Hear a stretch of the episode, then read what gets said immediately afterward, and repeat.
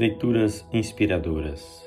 Leitura da biografia de George Miller de Bristol por Faith Cox Bailey, capítulo 6, primeira parte. E assim aceito o vosso chamado. Permanecerei em Timouth, pastorearei vossa capela, pregar-vos-ei a verdade segundo a entendo, mas somente sob uma condição. De trás do púlpito da capela de Timouth, George Miller observava os rostos das mulheres metidos em seus gorros tornarem-se circunspectos. O convite que lhe fizeram não tinha sido unânime. Havia murmúrios de que o jovem estrangeiro arruinaria a igreja com sua fala franca sobre questões desagradáveis, como o batismo dos crentes. Algumas famílias até já haviam deixado de frequentar a igreja. Mas quando os diáconos lhe pediram que permanecesse no pastorado, Jorge ouviu a voz de Deus.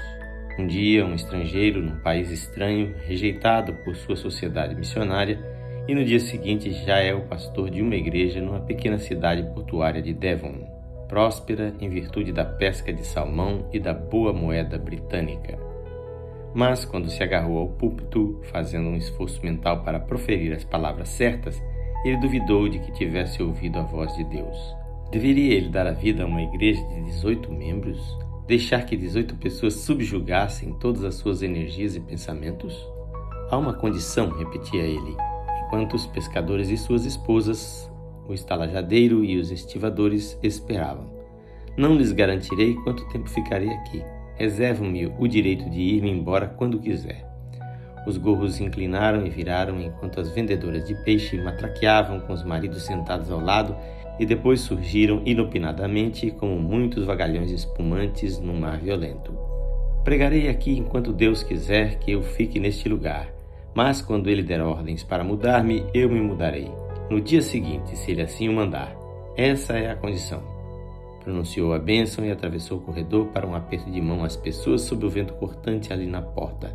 À medida que as pessoas iam desfilando, ele ouvia seus cochichos, tão melancólicos e penetrantes como de uma gaivota enferma antes de uma tempestade. O que é que você deduziu de todo aquele palavrório? O atrevimento de um estrangeiro. Hoje aqui e amanhã se vai embora? O que aconteceria se um homem resolvesse pescar desse modo? É uma pena que ele não seja casado.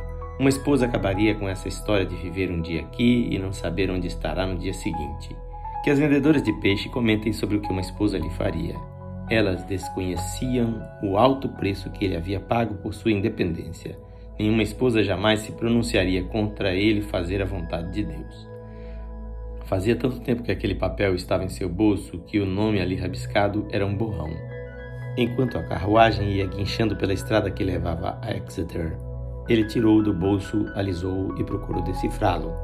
Hills, Sakes, Lakes, Seria melhor que ele se tivesse esquecido da amiga da senhorita Paget e alugasse um quarto na hospedaria, onde com certeza teria um lugar para meditar em silêncio antes da pregação.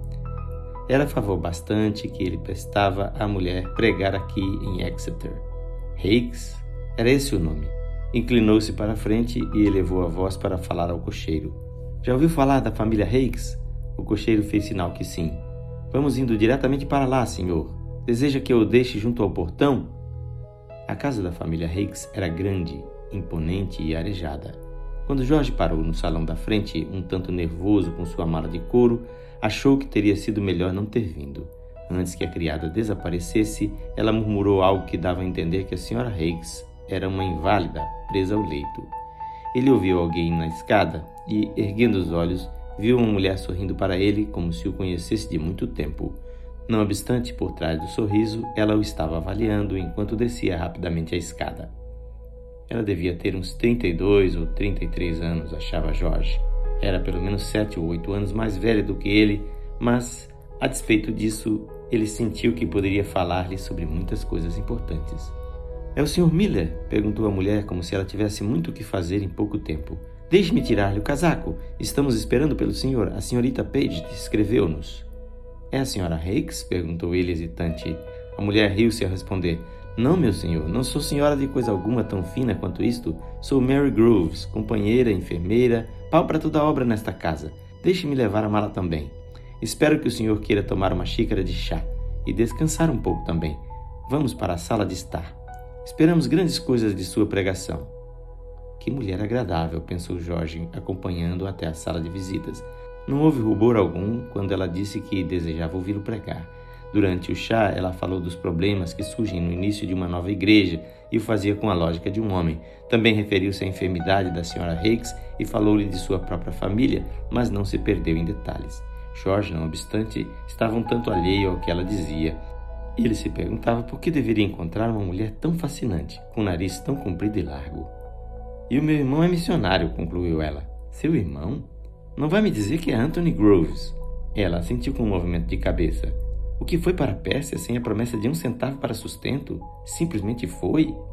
Deus o queria na Pérsia, ele assim acreditava, disse ela com naturalidade. Então era essa a irmã de Groves. Não era de admirar que ela tivesse um modo tão franco, destemido. Admiro muito seu irmão, disse Jorge. Então ele se perguntou por que parecia tão desajeitado, tão inadequado ao falar com essa mulher. Subitamente embaraçado, ele repetiu, constrangido: Admiro muito seu irmão, senhorita Groves. O sermão que ele pregou à noite não foi dos seus melhores. Indo sozinho para a igreja, ele havia pensado em Ermergard, que por tanto tempo tentara esquecer. Voltou em pensamento à Alemanha, à universidade, à reunião de oração na casa de Toulouse, na pequena biblioteca, sentado no sofá ouvindo as risadinhas de mofa de Ermergard. Quando se levantou para pregar, ele pensava em alemão e o seu inglês vinha como que em solavancos. Mas depois do culto, Mary Groves, na companhia do Sr. Hakes, parou diante dele sem dar-lhe a mão. Pregue o que a Bíblia diz, George Miller, como fez hoje à noite. Deus sempre falará por intermédio dela. De volta a Timot, ele tentou contar a Henry Craig acerca da excursão a Exeter. A mente da moça era tão viva e brilhante como como aquela areia ao sol, disse ele. As sobrancelhas espessas de Henry Craig levantaram-se, depois baixaram sobriamente. George preferia não ter dito coisa alguma. Pergunto-lhe, velho amigo, você vai voltar a Exeter? Eu, eu disse que voltaria. Eles não têm ninguém que dirija suas reuniões de meio de semana. E Henry sorriu. Ela já passou dos 30, Henry, protestou George, mas resolveu acrescentar: a mulher mais honesta que já conheci. E passar dos 30 não é ser velha. Naquela primavera, ele descobriu que um homem pode apaixonar-se por um olhar honesto e uma mente franca, do mesmo modo que pode apaixonar-se por um sorrisinho jovial. Esqueceu-se do problema dos oito anos de diferença de idade entre Mary e ele. Ermergard já não surgia flutuando zombeteiramente do passado. Não obstante, a primavera toda ele lutou contra seu amor por Mary Groves. O casamento faria dele um prisioneiro? Iria arraigá-lo no local, sufocá-lo com bebês, odores de cozinha, lenha de lareira e uma horta raquítica no quintal? Será que o casamento o acorrentaria de modo que ele nunca fosse livre para responder a Deus quando e onde quer que Deus o chamasse? Na leitura de amanhã teremos a segunda parte deste capítulo. Quem faz esta leitura é seu amigo Pastor Edson Grando.